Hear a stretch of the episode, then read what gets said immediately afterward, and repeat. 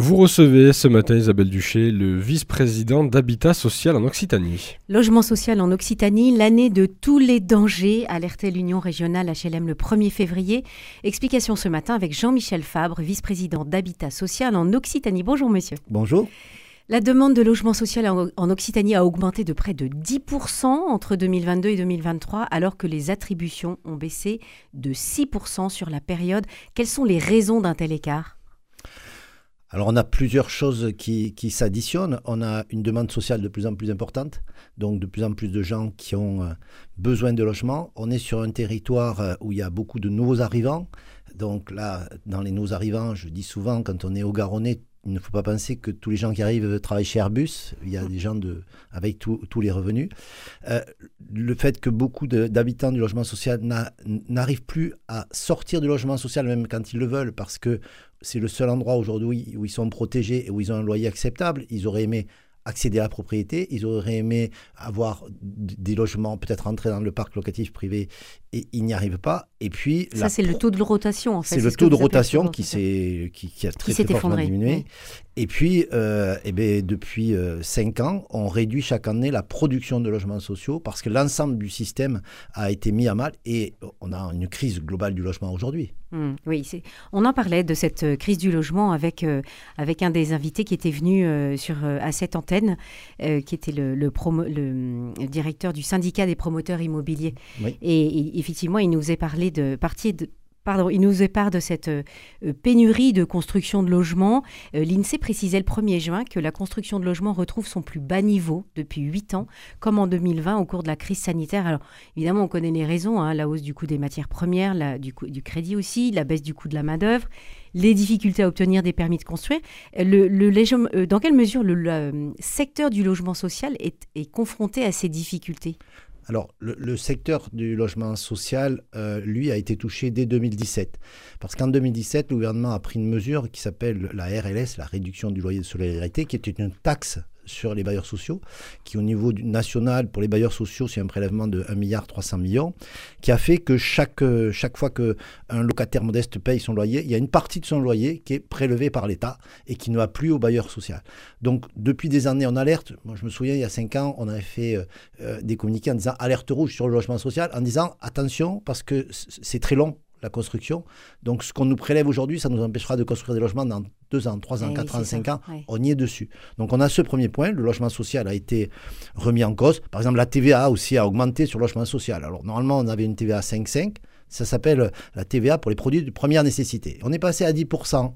Eh ben oui, mais quand on est à 10%, ça veut dire qu'on considère que le logement n'est plus un produit de, première nécessité. Mais ce qui est frappant euh, dans la crise actuelle, c'est que ce, ce n'est pas un secteur qui est touché, ce sont tous les secteurs. Moi, j'ai fait beaucoup de tables rondes beaucoup de, de, de, communiqués communs avec ce qu'on appelle au niveau national l'Alliance. L'Alliance, c'est, ça va euh, des représentants de la Fondation de l'Abbé Pierre aux promoteurs, en passant par les bailleurs sociaux, en passant par la Fédération du bâtiment, en disant ça, ne va pas. Au niveau national, depuis euh, six ans, euh, le secteur global du logement est considéré comme un endroit qui permet de faire des économies au gouvernement. Donc, du logement social, vous voulez dire L'ensemble du, logement. du logement. L'ensemble du logement. Vous voyez, il y, y, a eu la, la, réduction de solidarité il y a, il y a six ans, c'était pour les bailleurs sociaux. Mais là, il a été annoncé a, à la fin de l'année dernière la disparition du Pinel. Le Pinel, c'est le financement pour la défiscalisation. Euh, c'est 2 milliards qui sont prévus d'économie pour l'État. Pour Moi, je ne suis pas un fanat de la défiscalisation, mais ceci étant, dans un secteur qui est en crise, aller enlever un, moteur qui, qui, vise à faire que la, la, production tienne. Voilà. Donc, ça ne fait qu'enfoncer euh, tous les secteurs sont touchés. Tous les, secteurs, sont touchés. Euh, quelles sont les, les, perspectives pour 2024 euh, à, propos dans ces, dans ces constructions, en tout cas, des, des logements sociaux? Mauvaises. Mauvaises. Elles sont mauvaises parce qu'on est dans un secteur qui a une très grosse inertie. Euh, il y a la partie du logement social où les bailleurs sociaux manquent de finances pour aller investir en logement social, mais euh, sur le parc privé, aujourd'hui, ils ont des difficultés à vendre, donc ils ont des difficultés à lancer euh, des programmes. Donc, euh, si on a dit au niveau des bailleurs sociaux que c'était l'année de tous les dangers, c'est qu'on pense que c'est une année où il faut absolument relancer cette année, euh, on ne va pas avoir des résultats meilleurs que, que l'année dernière. Mm. Si déjà on, limite la casse, ça sera bien. Mais par contre, il faut relancer la machine pour qu'on remette en, marche tout ça. Euh, vous savez, sur la production de logements sociaux au niveau national, euh, il y a encore cinq ans, on avait un objectif qu'on atteignait, qui était de produire plus de 120 125 000 logements sociaux par an. en 2023, la programmation a été, est tombée en dessous de 85 000. Donc, et en Occitanie, il y a 5, 000 logements qui font défaut. Oui, il y a 5 000 logements qui font défaut. On, est, on, devrait être entre 14 et 15 000 euh, logements et on est à 9 000. Bon, hmm. donc euh, il faut absolument inverser ça et ça demande une mobilisation de tout le monde. Hmm. Je voudrais qu'on parle de, de, ces, de ces habitants de ces logements sociaux, hein, avec pardon, 313 000 logements sociaux qui hébergent 690 000 habitants dans toute la région Occitanie. Le cap des 200 000 demandeurs est en passe d'être atteint. Quel est le profil justement de ces demandeurs? Alors, par, rapport à l'image qu'on peut parfois avoir, qui est un peu caricaturale, le, logement social est ce qu'on appelle du logement généraliste en France, c'est-à-dire que c'est il, peut euh, héberger les gens les plus en difficulté, mais il va euh, héberger aussi euh, les infirmières, les, les, instituteurs en début de carrière, les, les travailleurs qui ont des revenus corrects. Donc c'est un très grand panel. Mais ce que je voudrais dire aussi, c'est que on, joue un rôle euh, d'amortisseur des crises et de social qui n'est pas assez dit. Euh, je vais prendre un exemple sur, sur la Haute-Garonne. Tout le monde est traumatisé par la question des violences faites aux femmes. Mhm. L'année dernière, ce sont près de 300 femmes victimes de violences qui sont rentrées dans des logements sociaux. Moi, c'est quelque chose dont je suis très fier. Je suis très fier que les bailleurs sociaux soient mobilisés pour ça. Et ça veut dire qu'il y a des moments où on ne se pose pas de questions, euh, on, on va prioriser.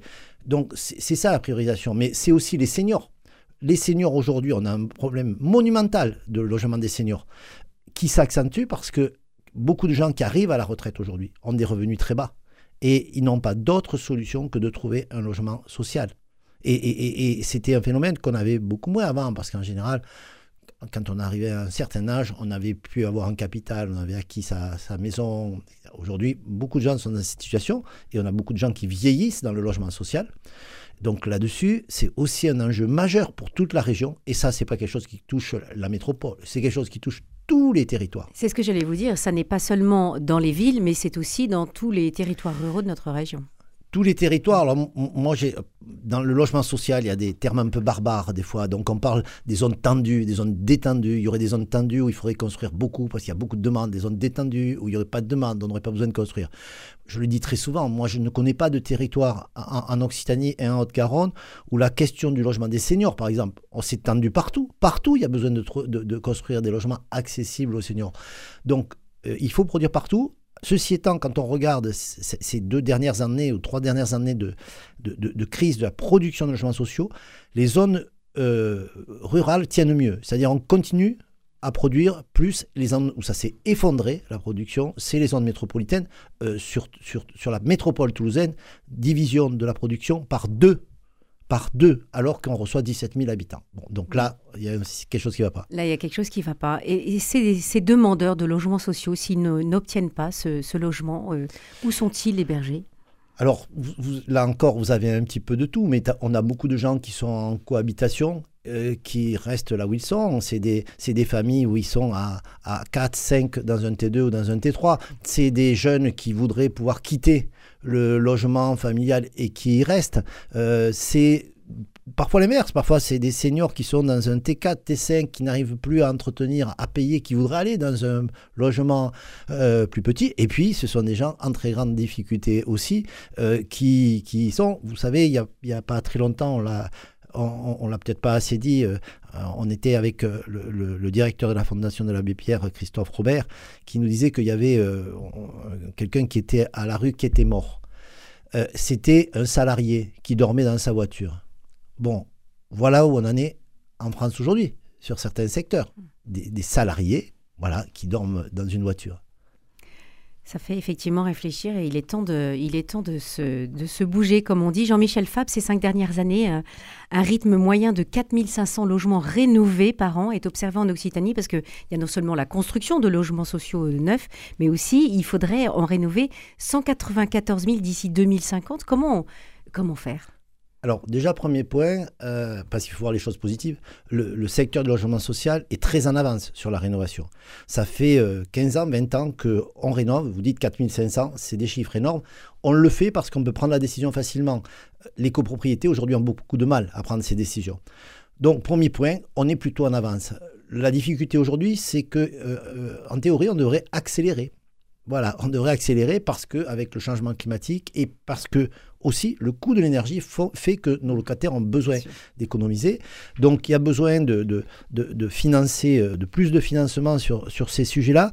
Mais il faut avoir une approche globale du logement social. Euh, on n'a pas plusieurs caisses chez les bailleurs sociaux, une caisse pour la réhabilitation, une caisse pour la construction. Bon, on devra faire des choix si ça ne bouge pas. Donc on va plutôt mettre l'argent sur la réhabilitation parce qu'on a nos locataires à préserver et ça veut dire qu'on aura moins de moyens encore pour construire du neuf. Donc là-dessus, c'est un enjeu aussi euh, que, que je n'ai pas abordé jusque-là, c'est que c'est pas simplement réhabiliter le logement qu'on a, c'est aussi arriver à faire en sorte qu'on fasse de la, ce qu'on appelle de l'acquisition-amélioration, c'est qu'on achète des, passoires thermiques, on achète des, bâtiments de marchands de sommeil, on les rénove et on en fait du logement social. Et ça, dans une période où il va falloir économiser le foncier, on ne pourra pas les construire n'importe où. Toute la question de la transformation des bâtiments existants, euh, c'est vraiment la question centrale. Et là, moi, je prône beaucoup pour que ça soit notre, la troisième voie du logement. Oui, avec une dynamique écologique en tout avec, cas. Euh, avec une, approche écologique, on économise du foncier et, une approche qui fait que euh, dans tous les villages et dans les villes, il y a des endroits où il y a des bâtiments. Vous savez, pas très loin d'ici, on, a, on, a, on est parti d'un bâtiment de bureau l'ancienne chambre agriculture, pour ceux qui connaissent. Et ça a été transformé en logement pour les étudiants. Derrière, il y avait un parking qui a été transformé en logement en acquisition sociale à la propriété. Donc on voit qu'on peut le faire, il faut y mettre les moyens. Et ça, c'est une voie majeure pour tous les territoires du plus petit village, où il y a toujours deux, trois maisons hein, qui sont à l'abandon, euh, jusqu'aux euh, grandes, villes. Hmm. Alors, fin 2023, l'ancien ministre du Logement, parce qu'il vient de changer hier soir, hein, euh, Patrice Vergrit euh, estimait qu'il faut donner aux élus la possibilité de gérer l'ensemble des compétences de régulation, de production et leur donner les moyens de simplifier les procédures. Bon, aujourd'hui, euh, vous, avez un nouveau ministre du Logement, c'est Guillaume Casparian, ministre délégué chargé du Logement. cette question du, du, projet de loi logement, qui est annoncé quand même pour le printemps, comporte un volet décentralisation de la politique de l'habitat. Qu'est-ce Qu'est-ce que vous en attendez? Alors, je, pense que déjà, il faut dire que beaucoup de collectivités sont très engagées, en particulier sur notre territoire, sur ces questions de logement social. Donc, la question n'est pas là. Euh, la, question est que si comme ça a été souvent le cas, une loi de décentralisation consiste à dire aux collectivités locales, vous, allez vous occuper du logement, mais on n'a aucun transfert, transfert financier. C'est-à-dire, en gros, vous devez faire plus avec moins d'argent. Là, je pense qu'il y a beaucoup de collectivités qui vont déchanter. Donc ça, c'est un premier problème. Deuxième problème, c'est qu'on est dans une république sociale qui vise à ce qu'il y ait l'égalité des territoires. Il ne faudrait pas que demain, parce qu'on a fait cette décentralisation, il y ait des endroits où il y ait parce qu'il y a des maires qui ont envie de faire du logement, qui ont envie de faire en sorte que tout le monde soit logé, mais ces, territoires s'en sortent et que les habitants s'en sortent bien, et puis qu'il y en a d'autres qui euh, abandonnent. Donc on a aussi une question d'égalité, et c'est pour ça que la remise en cause récente de la loi qui s'appelle la loi SRU, qui vise à ce qu'il y ait dans toutes les communes importantes entre 20 et 25% de logements sociaux, ça a été remis en cause par le Premier ministre, euh, nous inquiète très fortement, parce que on pense qu'il y a besoin dans, dans, notre pays, dans notre région et notre département, que quel que soit l'endroit où on habite, on, ait les mêmes chances d'avoir un logement en fonction de ses ressources. Hum, une loi SRU, vous me disiez en préparant cet entretien qu'elle avait été défendue par l'abbé Pierre lui-même à l'Assemblée nationale. Oui, mais la loi SRU, elle est issue d'une bataille historique, hein, et dont celle de l'abbé Pierre. Et euh, depuis qu'elle a été mise en place, avec euh, c'était transpartisan, tous les partis euh, quasiment avaient soutenu cette loi, et elle a été assez souvent remise en cause. Assez souvent, on a dit mais pourquoi on embête les élus euh, En fait, on embête les gens hein, quand on ne fait pas de logement. Mais bon, pourquoi on embête les élus Pourquoi ceci, cela? Et une, des, une, des, premières fois où elle avait été remise en cause, l'abbé Pierre était encore vivant. Euh, et ça allait mal se passer. Et il est allé à l'Assemblée, et il est monté à l'Assemblée, et, il leur a dit, mais vous, ne pouvez pas faire ça. Hmm. Bon, et maintenant, aujourd'hui, je pense qu'il faut qu'il y ait beaucoup de gens qui fassent comme euh, l'abbé Pierre et qui se mobilisent. Voilà, ce sera le, mot de la fin. Appel à toutes les bonnes volontés. Merci Jean-Michel Fabre, vice-président d'Habitat Social en Occitanie, de nous avoir alertés sur cette situation préoccupante du logement social dans notre région. Bonne journée. Merci, bonne journée.